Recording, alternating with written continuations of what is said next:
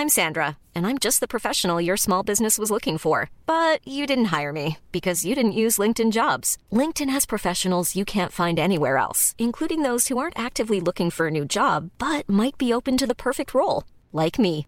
In a given month, over 70% of LinkedIn users don't visit other leading job sites. So if you're not looking on LinkedIn, you'll miss out on great candidates like Sandra. Start hiring professionals like a professional. Post your free job on linkedin.com/people today.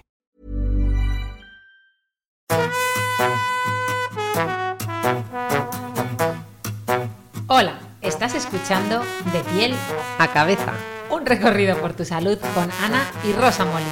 porque sabemos que el conocimiento es la mejor medicina.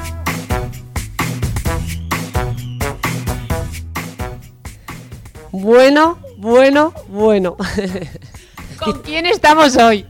Pero espera, ¿sabes que Mónica Galán dice en sus podcasts que no hay que empezar las charlas con un bueno? Bueno, pero es que tú empiezas con tres buenos. Efectivamente, no cuenta. Bueno, hoy es un podcast muy, muy, muy especial. Estamos aquí en Formentera Zen. Ha sido un auténtico privilegio y es que hemos interceptado en el último momento la última charla de cierre de este gran evento que se hace cada año en Formentera a la misma María Esclapez, psicóloga, sexóloga, terapeuta de pareja, divulgadora y ha escrito dos libros, Ama tu sexo, ese es el último, ha salido en el 2020, e Inteligencia sexual. Nada, nada, que decir que ha sido un broche de oro espectacular para este evento. Sin duda, lo más comentado era a la de sexualidad hay que ir. Madre mía, vaya presentación. Qué maravillosa, de verdad. Porque la sexualidad, es que es cierto, es uno de los pilares de nuestras vidas, ¿verdad, María? Es, es, es verdad. Es una dimensión muy importante de nuestras vidas eh, y a pesar de que sabemos que es importante, no le damos el espacio que, que merece. Y ahí está el trabajo del sexólogo, ¿no?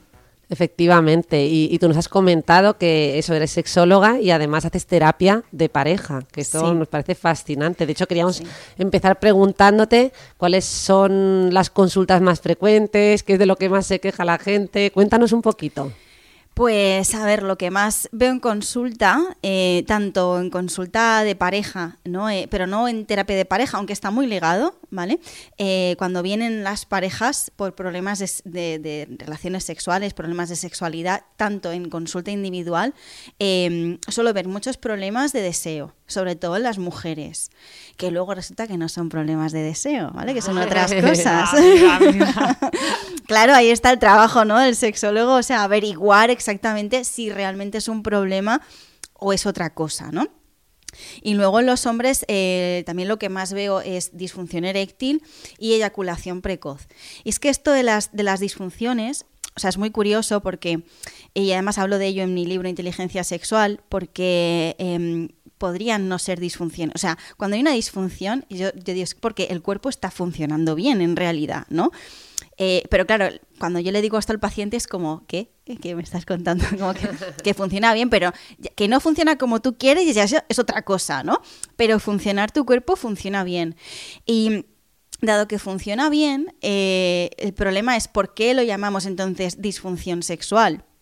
Bueno, esto ya eh, derivaría a otro tema, ¿no? En el cual sería pues hablar de, de lo normal en el sexo, del modelo de sexualidad convencional, de esas expectativas que generamos, de esas exigencias que nos autoimponemos, ¿no? Y que todo eso al final hacen que esa disfunción sexual sea una disfunción y por lo tanto sea un problema. Pero objetivamente hablando, después de haber estudiado esto muchos años, no es un problema. Lo que pasa es que tu cuerpo no responde como tú quieres. Pero una cosa os digo, o sea, si empezamos así, también podríamos decir entonces eh, que las emociones son eh, disfuncionales, ¿no? Porque como no me gusta lo que siento o no siento lo que quiero sentir, o sea, tiene la misma lógica que decir eso. Claro. No, no tiene ningún sentido, ¿vale? No, no, una apreciación, qué buena esa, me ha encantado María, porque además es verdad que incluso en nuestro lenguaje, creo que había escuchado por ahí, corrígeme si no es así, que incluso a- a- al tema eyaculación precoz se estaba planteando, ¿verdad?, llamarle eyaculación involuntaria para desestigmatizarlo, etcétera, o sea que, Sí. que me ha encantado lo que has dicho, precisamente me estaba acordando de eso, o sea que... Sí, bueno, nos estamos replanteando, eh, las, las personas que trabajamos en salud mental, nos estamos replanteando también muchos conceptos ¿no? del DSM. Eh, ya no solamente en temas de sexualidad, sino en general, ¿no? Salud mental, porque al final eh, no, son, em, no son exactos, podríamos decir, y, dan pie a, etiquetas erróneas que hacen que la persona o se frustre más o no entienda exactamente lo que le pasa. O sea, por ejemplo, eh, lo que tú has dicho, ¿no? Eyaculación precoz, eh, precoz, pero precoz ¿por qué? O sea, ¿cuánto, cuánto hay que durar? ¿Y, ¿Y en qué exactamente? Porque eyaculación precoz es, de alguna manera, se conoce por em, eyacular eh, Perdón, María. Bueno, os tenemos que decir que a María la hemos interceptado en Formentera Zen, que está en Cala Saona, una cala eh, perdida aquí que no tenemos ni cobertura. Nos han prestado una salita en el hotel que está llena de trastos. A María la tenemos sujetando el micrófono con las manos. Nosotras, Rosa y yo, estamos compartiendo un micrófono y aquí, pues bueno, entra gente en esta sala. Entonces vais a escuchar algún portazo, algún ridito, cosas del directo, ¿vale? O sea que, perdón, María, por, por este corte y, así lo explicamos. Interruptus ya, llevo dos hoy, ¿eh? me ha encantado eso en tu charla, además, me ha encantado. Problemas del directo. Ya no, sé lo que estaba diciendo en realidad. por eso me ha dado rabia y encima he ah, aprovechado yo y te he cortado. Lo de la eyaculación precoz. Vale, eso. Que cuánto hay que durar, o sea, ¿qué, es exactamente? Se dice dos minutos, ¿no? O sea, el tiempo tal, pero... ¿Por qué? O sea, hay personas que con dos minutos disfrutan igual, o sea, y, parejas, ¿no? Que al final esto es... Em, algo propio de cada uno. Entonces me gusta más eso de involuntario, porque es verdad que en realidad el problema no es cuánto dures, sino que lo haces porque no, o sea, que cuando no quieres hacerlo, digamos, ¿no? Mm, sí, qué bonito. Gracias, María. Sí, y me ha gustado mucho la reflexión que has hecho con respecto al tema de las etiquetas, ¿verdad? Que eso muchas veces en sanidad no lo tenemos en cuenta, llega el paciente y le soltamos ahí, pues lo que te pasa es esto. Y, realmente podemos estar haciendo mucho daño poniendo una etiqueta que a lo mejor ni se corresponde. Y en este tipo de campos donde es tan importante, ¿verdad? El, pues eso, el dejarse llevar un poquito, el, en fin, que esas etiquetas pues pueden eh, crear lo que a lo mejor ni siquiera había todavía. Sí, sí, y eh, también yo creo que eh, esto me lleva a pensar en otra cosa, ¿no? Que es la tranquilidad que da a entender lo que te pasa y por qué te pasa lo que te pasa, ¿no? Cuando tú dices eso, eh, disfunción eréctil, es como, a ver, ¿qué palabra me acabas de decir? O sea, esto seguro que es malísimo, ¿no? Pero cuando ya explicas que si el sistema nervioso, que si la ansiedad, que si es que tú tienes que tal, porque si no... Entonces ya la persona dice, ah, vale, que eh, en realidad hay algo detrás, ¿no? Que sostiene esto que considero un problema. Entonces, como que ya la persona se relaja y eso ya es terapéutico de por sí.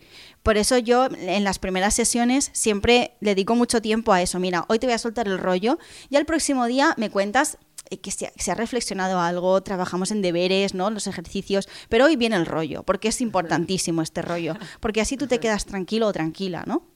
Además, lo has dicho muy bien en la charla, que lo más importante es el conocimiento y el autoconocimiento. Sí. ¿Verdad? Que es, casi es lo más terapéutico ya per se. Ya tenemos un porcentaje muy hecho. Es la mejor herramienta. O sea, aquí no hablamos de, técnicas, de consejos, ¿no? De lo típico, 10 consejos para disfrutar de tu sexualidad y luego ves que, pues tienes que estimular el punto G, tienes que, que está genial, pero que y, y quien no le guste eso, o sea, ¿qué pasa? Que ya no puede disfrutar de su sexualidad.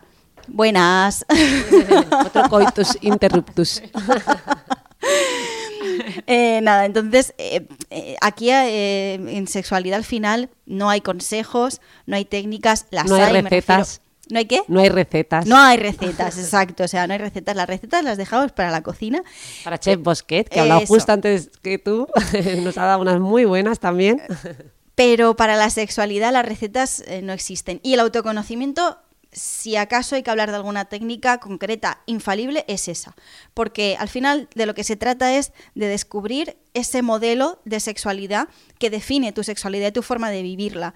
Eh, no adaptarte al modelo convencional, ¿no? A ese sota, caballo y rey que decía en la charla, sino de conocerte, de explorar, de qué te gusta, qué no te gusta, eh, no de probar cuantas más cosas mejor, o sea, no de lo que decía en la charla, ¿no? Del satisfier, no, es que si a mi amiga le gusta el satisfier, a mí también me va a gustar ¿Por qué?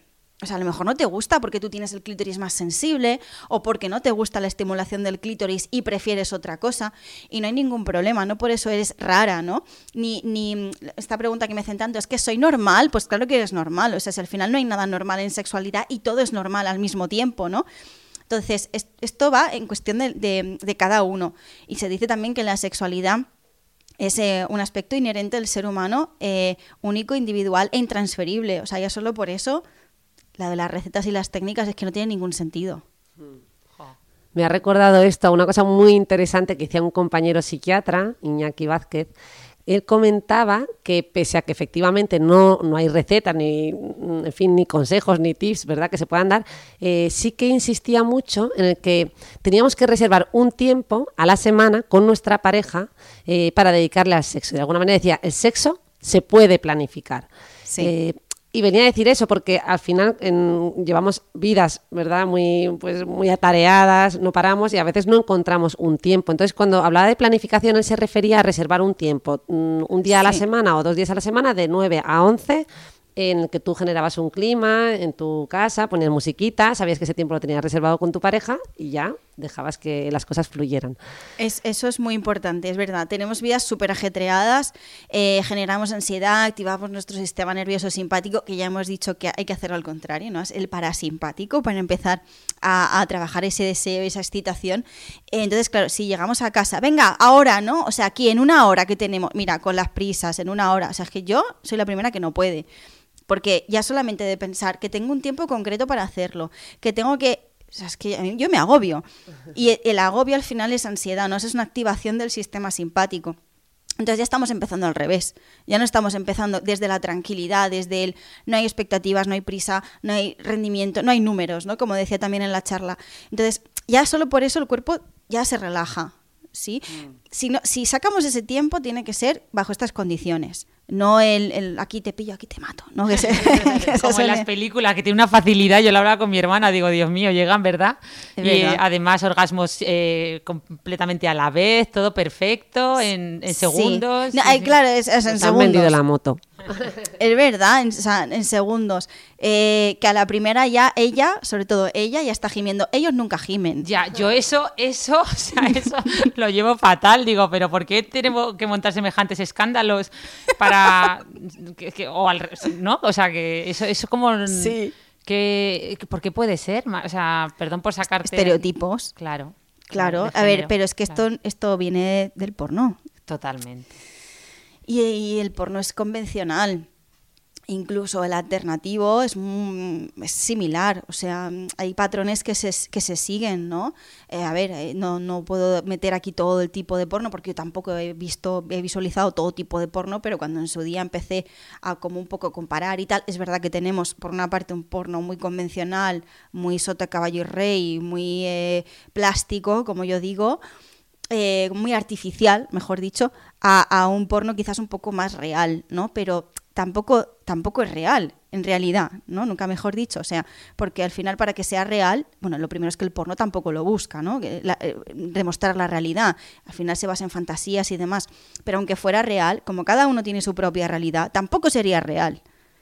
Sí, sí, no, yo creo que como mujer, hombre, cada vez, eh, como tú dices, va habiendo más alternativas, pero como mujer es muy difícil identificarte con el sexo porque en el fondo estás viendo dolor. O sea, estás viendo mujeres que la mayoría de cosas que, están eh, haciendo tienen que doler bastante, ¿no? Entonces, eh, al final, identificarte con, con, algo que, que, a ti te puede doler en tu cuerpo, pues yo creo que por eso mm, yo creo que muchas mujeres no, no, se animan con el porno porque no te identificas con placer. Te, estás viendo algo que, duele a, la mujer. Aunque sí, sí, sí. Bueno, lo que pasa es que la variedad hay, ¿verdad? Con respecto a las prácticas. Sí, la variedad está al gusto, pero mm. yo, yo entiendo lo que quiere decir. Em, había por ahí una, una, frase, un meme, que decía, el clítoris, el clítoris no es un joystick, ¿no? De la Play, porque es verdad que eh, hay, hay, escenas porno que el hombre está estimulando el clítoris y está, y que, yo qué sé, que es que parece que está, no sé, pues eso, jugando a la Play, ¿no? Entonces, vale, yo respeto e entiendo que haya gente a la que le guste eso, pero de verdad, o sea, lo que luego yo veo en la consulta es que es totalmente lo contrario. Y aquí hablo también un poco desde la experiencia, ¿no?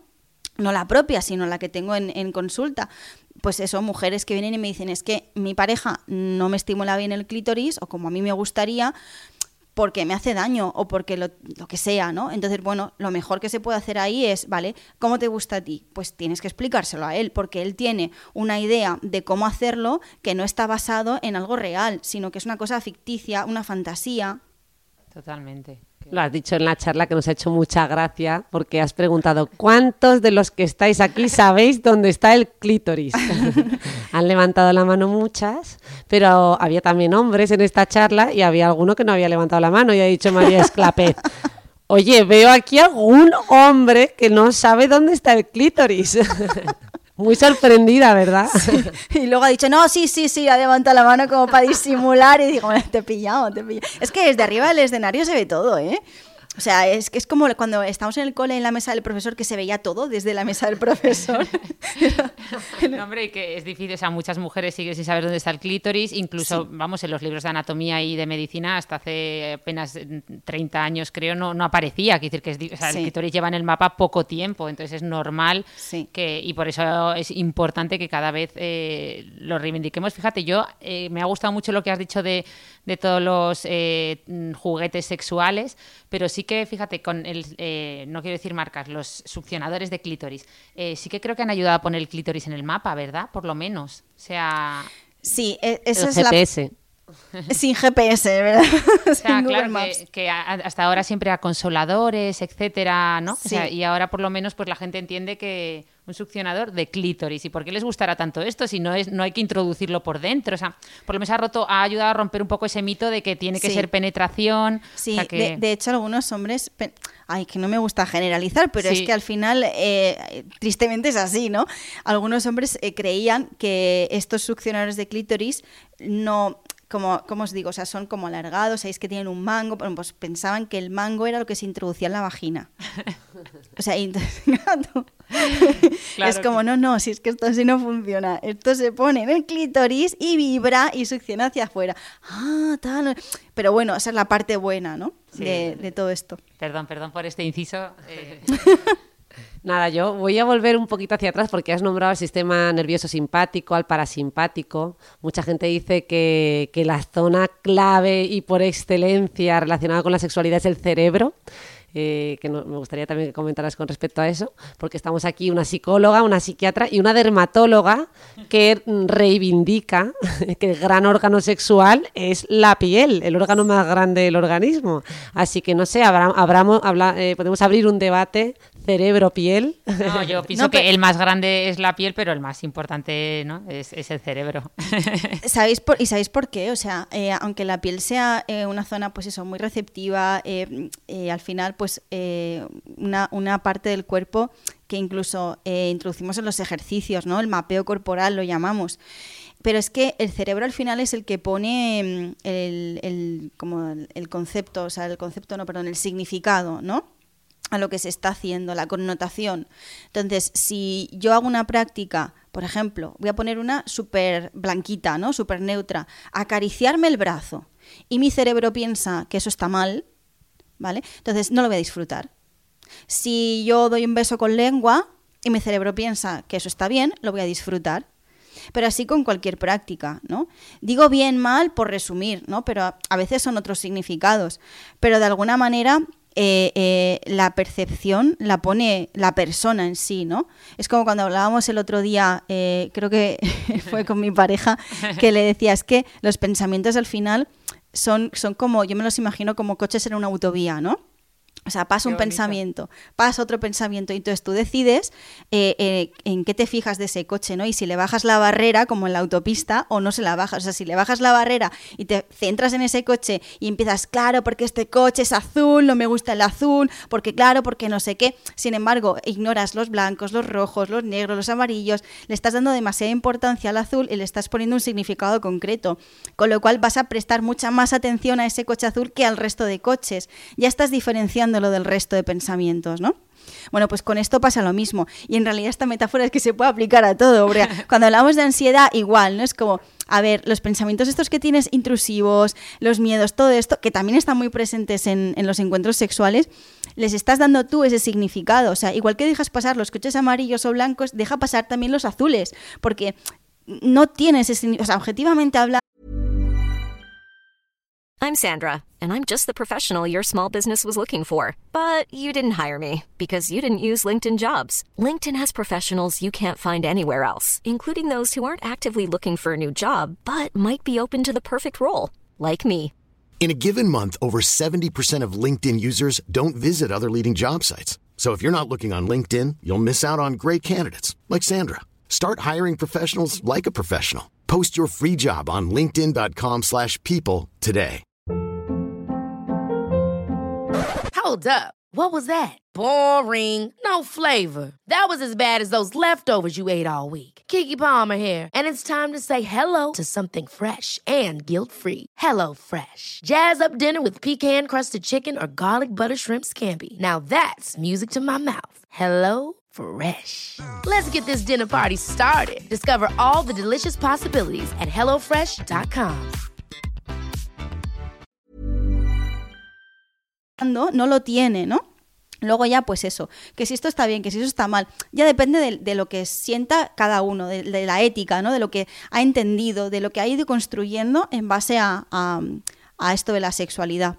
Sí, nosotras de hecho siempre hacemos lo de eh, que la, o sea, el, lo de que el cerebro prepara la piel para las caricias, ¿no? Siempre decimos que a ti te cuando te gusta una persona, que tu cerebro ya ha elaborado una serie de fantasías con esa persona, basta que a veces que, que es que ni te roce y, y, y, ya sientes un montón. Y sin embargo, sí. luego a lo mejor en la consulta del médico te están tocando y ni te enteras de que te están tocando, ¿no? Entonces, es decir, sí. que sin, sin, ese poder del cerebro para modular ese, ese sentido del tacto, eh, pero pues obviamente vamos, que es muy importante. Eh, eh, sí, sí, además me estoy acordando ahora de un caso, hace ya un montón de tiempo de este caso, pero fue como un reflejo de esto que estás diciendo, ¿no? Una persona que, que sentía dolor cuando tenía relaciones, pero era un dolor, no dolor tipo lesión, ¿no? Que a veces los dolores tipo vaginismo y tal están relacionados con lesiones físicas.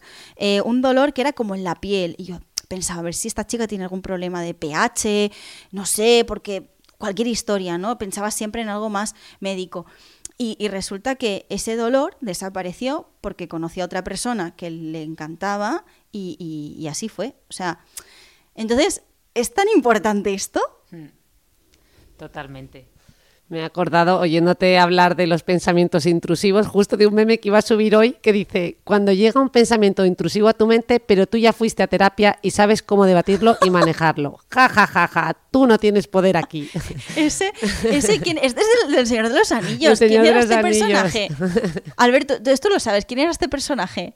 Theoden. Es que está aquí también Alberto, está aquí también Alberto, que es el parejón, menudo hombre maravilloso que es la pareja de María y que está aquí acompañándonos y haciéndonos un poco de, de guerrero, ¿no? De, de, de, de guardia de seguridad, el pobre, para que no nos abran todas las puertas, nos peguen portazos, nos traigan cajas. Él siempre súper pendiente, si es que... Y es, se sabe todas las charlas de María, todas. todos los detalles, todas, o sea, todo, es... todo, todo. No, no, puedo pedir más pro, con él, ¿eh? Yo pro. Sí, se ve, se ve en la mirada, o sea, es que estoy súper enamorada. Se ve, se ve, el amor, estamos aquí viviéndolo. Yo encima que estoy soltera, me está dando una envidia sana, sana, pero también esperanza de que, oye, se puede sí, sí, tener sí. relaciones preciosas. Entonces, María, volviendo a los pensamientos intrusivos, uno puede ir a, a tu consulta y salir diciendo algo así, ¿no? yo me imagino sí. a la gente que lee este meme y dice, yo fui a la consulta de María. sí, además me gusta mucho que hayas sacado el tema de los memes porque a mí me gusta mucho eh, divulgar desde la risa, ¿no? Eh, a ver, evidentemente no de todo se puede hacer risa, sobre todo cuando hay dolor de por medio y demás, pero eh, especialmente en los pacientes jóvenes, eh, tengan el problema que tengan, siempre es como una ayuda extra, ¿no? O sea, a lo mejor entran súper tristes a terapia, jo, pues claro, o sea, se les recibe, oye, mira, tal, vamos a hablar de esto, venga, que a ver lo que te preocupa, tal. pero cuando ya la sesión va terminando, o sea, al final sale meándose de risa. y es súper divertido porque es como, mira, tú imagínate que el ejemplo, por ejemplo, que he puesto antes de los coches, ¿no? Pues tú imagínate que esto es tal, o sea, como el teatro, ¿no? Que monto ahí, pues esto es tu cerebro, pues esto es no sé qué. Y al final es, es algo así, ¿no? Y, me gusta porque también lo intento transmitir por las redes y a la gente es una cosa que le gusta mucho. Y, y digo, es que yo soy la primera que se ríe de sus propias cosas. O sea, de las desgracias que me pasan, yo me, que sí, Alberto, yo me parto de risa. Es como, ya, hasta otra vez aquí este pensamiento intrusivo, venga, pues nada, vamos a esperar a que se vaya. De hecho, lo has hecho en tu charla, que hay, dicen que, bueno, eh, o sea, hay dos médicos, Stuart Brown por un lado, que tiene un libro que se llama Play, y luego está eh, Patch Adams, ¿no? que de hecho está la, la historia se de, o sea, la película que hicieron es una historia real y que, dicen eso, que tanto el humor como el juego son dos de las estrategias y herramientas que más nos ayudan a, fijar, ¿no? Y a aprender, ¿no? Y, a entender las cosas. Entonces, las, dos las has hecho en tu charla y, me ha gustado mucho con el tema de los voluntarios, con el tema pues del coitus interruptus, haciendo bromas y que la gente se riera y Pero es que a mí me sale solo, yo le he dicho, digo, es que yo voy a improvisar, o sea, a ver qué sale, ¿no? Porque al final es una cosa que también, igual que vosotras en vuestras charlas, son cosas que trabajamos en el día a día y que al final es que se nota que lo hacemos, ¿no? Y salen solas, improvisamos y eh, te viene una idea y la coges y la enredas con la anterior y tal, y eso el público al final también lo recibe. Yo, por ejemplo, en, vuestra charla también recibí mucho conocimiento, pero también muy buen rollo, porque fue súper divertido. Em, hablasteis de cosas súper interesantes. Eh, yo, por ejemplo, de dermatología sé muy poco porque mi campo es eh, como ¿no? Eh, más psiquiatría, psicología, salud mental. Vale, ahí sí que es como, ah, sí, esto me suena tal. Pero o sea, cuando eh, escuché temas de dermatología fue como, ostras, pues yo esto no lo sabía. Pues fíjate, cuando hablaste de los mitos, ¿no? Todo esto, o sea, fue súper interesante y, y es verdad. Y la gente estaba muy receptiva, ¿no?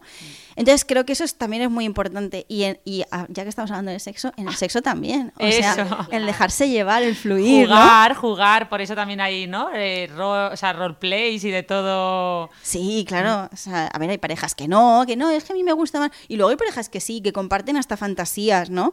Que me parece maravilloso. Pero, em, como decía antes, no hay nada bueno, malo, normal, anormal, sino que todo cabe. O sea, mientras no se haga daño a nadie, ¿vale? incluso estas prácticas BDSM en las que sí que hay cierto daño físico, ¿vale? Pero hay un consentimiento, hay un consenso, hay un respeto, ¿vale? Hay unas palabras de seguridad, pero yo me refiero a este daño que que no es consensuado. Eso ya es otra cosa, ¿vale? Aunque haya prácticas sexuales de por medio, eso es otra cosa. Pero mientras ese daño no esté presente eh, y no se haga tampoco nada ilegal, evidentemente, ¿vale? Eh, no hay ningún problema, o sea, se puede disfrutar de todo. Nada, yo recalcar otro comentario que has hecho, ¿verdad? Que has hablado del sentido del humor, lo importante que es en toda nuestra vida. Eh, y también el, hecho de que hablemos las cosas, las pongamos en palabras, porque las emociones eh, pierden intensidad, esos pensamientos intrusivos, repetitivos, en realidad les estamos quitando fuerza. Cuando tenemos miedo, ¿verdad? Siempre está esa viñeta en la que eh, cuando tenemos miedo, si no miramos, no nos damos la vuelta para mirar de frente al miedo, ese miedo crece, pero cuando nos giramos, disminuye. Eh, Patri, psicóloga, también pone mucho el ejemplo de cómo la ansiedad, que es algo abstracto, aparentemente incontrolable, cuando hablas de ella, la defines y vas a un terapeuta y empiezas a hablar de lo que te pasa, oportunidad para hacerlo normalmente, ¿verdad? No, no, no, tenemos, pero cuando la gente viene a consulta y nos explica cómo es su ansiedad, cuándo le pasa, desde cuándo, cómo es, eh, nos da todos los detalles, lo que está haciendo es como definirla, ¿no? Estamos como cosificando, tú has dicho además, coger las ideas. Me he fijado que has usado la palabra coger y uno dirá, pero ¿cómo vas a coger ideas?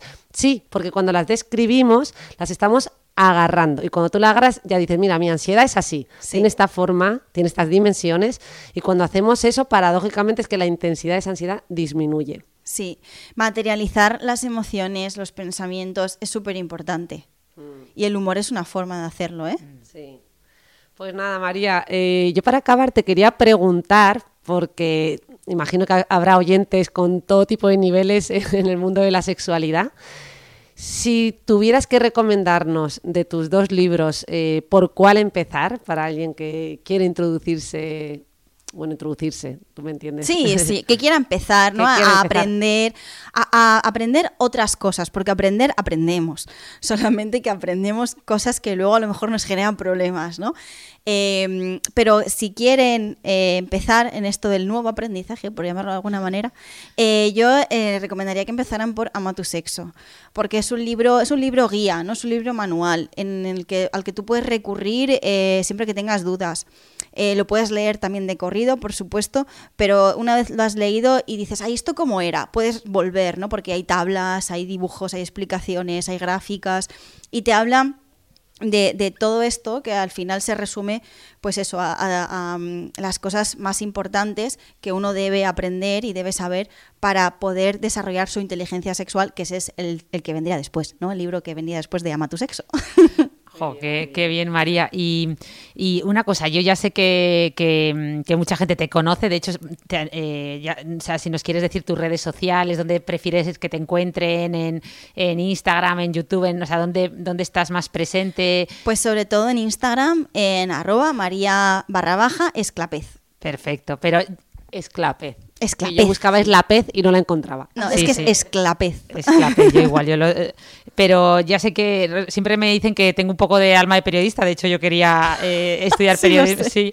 y entonces siempre me gusta eso, que unas pinceladas de, de tu historia, ¿no? Porque, mm, o sea, yo creo que como que nos contaras un poquito para el que no te conoce, cómo has llegado, ¿no? Eh, a, pues supongo que, claro, tú eres psicóloga, pero cómo terminaste eh, en, en la, en la sexualidad, que, cómo es tu día a día, algún, un poco de salseo para que la gente que te, claro, para que Salseo. un poquito de tu historia que hay detrás, ¿no? De, de esa persona que eso muchas veces es muy inspirador, ¿no? El, eh, Pues, madre mía, nos remontamos a los 17 años. muy bien, perfecto, tenemos todo el tiempo del mundo.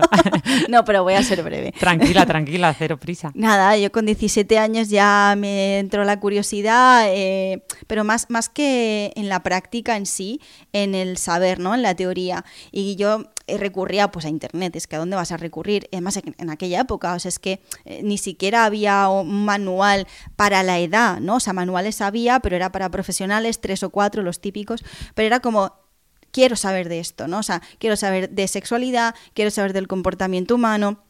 Entonces, nada, cuando me tocó elegir la carrera, eh, dije pues psicología, ¿no? Y pues allá que voy. Entré en psicología eh, y, y la verdad es que me gustó bastante. Dije psicología porque era el, el puente que me permitía luego entrar a sexología. O sea, yo lo que quería era ser sexóloga. Ah, o sea, lo tenías clarísimo ya desde tan jovencita. Sí, lo tenía súper claro. Jo. Y, mm, y nada, terminé psicología y dije, oh, pues esto está más interesante de lo que yo pensaba. Me gustó mucho, hice el máster de sexología, me gustó aún más y en ese máster también vi terapia de parejas. ¿Qué pasó? Que ahí mis vivencias amorosas fueron un auténtico desastre. bueno, esas edades. Madre Tú por lo menos tenías internet. En mi época era la Super Pop y la Ragazza, donde teníamos la información. Yo también. Ah, el- la también lo super- has sufrido. La Super Pop y la Bravo era mi época. Claro. La, la Vale también. La Vale también y- y traía la algo- loca. Sí. que madre mía. El caso es que. eh, Sí, estabas con tus relaciones en esa sí, época que, sí, que- sí. que eran un poco caóticas, has dicho. Eh, muy caóticas, o sea, súper caóticas. Eh, así que nada, dije, bueno, esto no, esto no se puede quedar solo en sexología, esto tiene que ser también pareja, porque es que es, no, o sea, y y además bajo mis propias dudas, ¿no? Y mis propias vivencias. ¿Y esto qué significa? ¿Y esto qué no sé qué? Y, esto, y tampoco había esa información. El caso es que fui evolucionando eh, profesionalmente también. Y, y- y empecé en la radio, en realidad. O sea, Guau. sí, sí. Empecé, me llamaron de Mediaset, de la radio de Mediaset, en Sí. aquel entonces que empezaba en un proyecto de radio. Y hice un consultorio durante tres años. Eh, terminé el consultorio, eh, también al mismo tiempo escribía en algún medio, así algo nada breve y, muy puntual, algún artículo y tal. Iban saliendo como eventos, ¿no? Entonces yo iba asistiendo y tal. Y dije, oye, ¿y por qué no empiezo con terapia? O sea, ya la parte más clínica, ¿no? Ya voy a dejarme ya la teoría para otro día. Y empecé, estaba tan difícil, bueno, y sigue estando muy difícil ahora el tema de buscar trabajo, ¿no? De buscar trabajo. Y dije, vamos a ver, yo no voy a buscar trabajo, yo voy a crearlo. Qué crack, muy bien. Porque aquí nadie me quiere. Nadie ya. me quiere, ni a nivel personal ni profesional. Anda ya como... No, no, en aquella época, Eh, o sea, sí, ya tiempo de esto. Sí. Pero dije, mira, pues me da igual, yo me lanzo. Empecé a nivel online, de hecho hoy sigo también haciendo terapia online. Eh, y, y me gustó mogollón, o sea, dije, ah, pues la clínica también mola, ¿no? O sea, no solamente la divulgación, pero es que yo empecé divulgando, eso es lo gracioso. Qué gracioso, claro. Y nada, así fui compaginando y me iban saliendo cosas, yo iba buscando otras y poco a poco, pum, pum, pum, pum, pum. Y a nivel ya más redes y tal, eh, empecé con un blog eh, y poco a poco eso fue derivando a ya, pues Instagram, Twitter y esas cosas. Jope, qué, qué, qué curioso, ¿eh? que todos hemos hecho, claro, al revés. Hemos em- muchos años, o sea, hemos estado muchos años en la clínica, yo he estado 15 años y poco a poco vas tendiendo a, ¿no? a la divulgación, lo que yo llamo la medicina narrativa, ¿no? que es un poco Sí. al final eh, sanar también o ayudar a los pacientes a través del conocimiento y tú fue al revés. Y ya última pregunta, que mi hermana me está mirando y me está haciendo el símbolo de la tijera eh, de corta deja María en paz. que tiene- A María le habíamos prometido 20 minutos y se tenía que ir. Y aquí seguimos. Bueno, van 32 y, y ya, ya, el, ya el último solo eh, siempre me gusta saber de, todo lo que haces. Claro, tienes una trayectoria tan amplia y estás haciendo tantas cosas. Y ¿Qué es lo que más te gusta hoy en día de lo que haces, de tu trabajo y lo que menos? Quizás si es que se puede decir algo que te guste menos. Fíjate, ha tenido que, ha tenido que está pensando, o sea que eso es bueno. Eso es bueno porque no debe tener muchas cosas que no le gusten. Es que eh, en realidad, o sea, a mí me gusta mucho lo que hago porque tengo vocación. Em, no sé, lo que más me gusta, yo diría que em, es eh, o sea, como transmitir las cosas que sé, ¿no? O sea, las cosas que voy descubriendo. Sobre todo por esto que decía antes que a nivel personal, al principio yo no tenía ese recurso, ¿no? no porque yo buscaba charlas de sexología, buscaba cursos y tal, y que había muy poco, de verdad. O sea, ahora ya es súper diferente. Entonces, esa es una de las cosas que más me gustan. Otra también es de la terapia, de la clínica, eh, ver cómo mis pacientes van avanzando, porque eso, además, yo es que soy una persona súper sensible, que yo lloro con los anuncios de la tele, o sea, te lo prometo. Bueno, bien bienvenida al club. pero es una barbaridad, o sea... En este evento hemos llorado mucho, ¿no? Sí, bueno, en este evento hemos, estábamos todos emocionados. Me pasa el fin de semana llorando, o sea...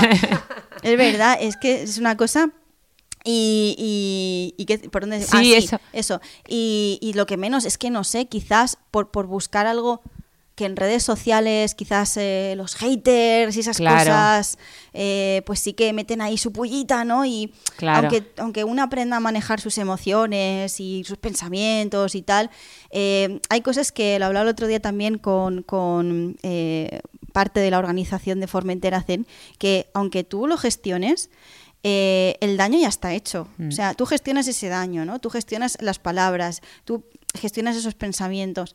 Pero eh, cuando tú lees ese comentario, es como, uff, ¿no? O sea, vale, puede ser tu opinión, pero ¿por qué me lo estás diciendo así? Eso duele, ¿no? Y quizás eso es como la peor parte. Y hay veces que incluso para poder manejar todo eso tienes que separarte de, de, las redes, ¿no? Y por eso a veces hay días que desaparezco. No, no, no, y, es muy interesante lo que dices del odio en redes, porque yo creo que hablamos ya de los haters como del que habla de los eh, gummies, o no me acuerdo cómo se llaman los de...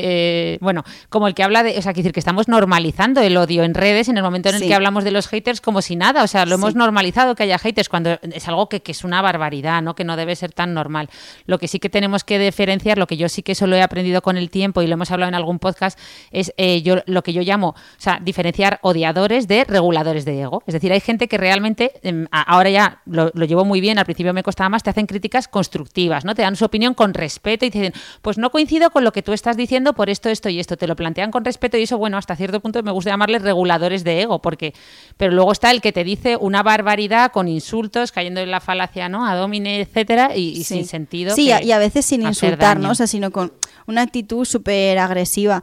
Mm. Eh, incluso a veces es que ni siquiera escriben, es como que ponen emojis y ya está. Y tú dices, eh, vale, qué, bonito es esto. Y, fíjate, el otro día recibí un comentario que era como, Jolly, no me puedo creer que en un perfil de, psicología, de autoestima, de respeto, de empatía, de que, hablo de eso, o sea, constantemente, no me puedo creer cómo hay gente que te sigue con este tipo de de entendimiento sobre la comunicación, ¿no? Que te escriben como súper con la agresividad. Digo, pues yo tampoco lo entiendo, pero es, es, como una manera de reflejarse ellos mismos, ¿no? Sí. Que al final, no sé, algo habrán visto, que se hayan sentido identificados, lo personalizan ¿no? Cualquier cosa, puede ser una frase, puede ser una imagen, y, bueno, pues se han quedado a gusto, vale, pero como decía antes, el daño también está hecho. Y eso quizás es, pues eso, es lo más difícil. Sí, pero bueno, al final prevalece la luz, que María es luz, eh, da gusto verla, escucharla, aprender de ella, es un regalo lo que haces a toda la gente que te sigue. Eh, y ojalá, yo que soy bastante más mayor, en, en, nuestra época, ¿verdad, Rosa? Hubiéramos tenido cuentas así de referencia divulgando con rigor y divulgando con, pues eso, con, con tanto sentido común, ¿verdad? Sí. No, muchas gracias. No, si me vais a hacer llorar. Lloramos una vez más en este evento. lo que tenemos es que comer, que tenemos aquí al pobre Alberto. No quiere saludar, que ya de despedida. Tenemos aquí al pobre Alberto muerto de hambre. María también la tenemos que dejar ya comer y descansar, que habrá pasado nervios con su charla. Así que, que muchas gracias. No nos despedimos. Vale. Y, nada, un besazo. Muchísimas gracias por. Gracias a vosotras. Sois maravillosas. Muchas gracias. Un abrazo. Nos vemos el próximo viernes. Hasta luego, chicos. Adiós, adiós.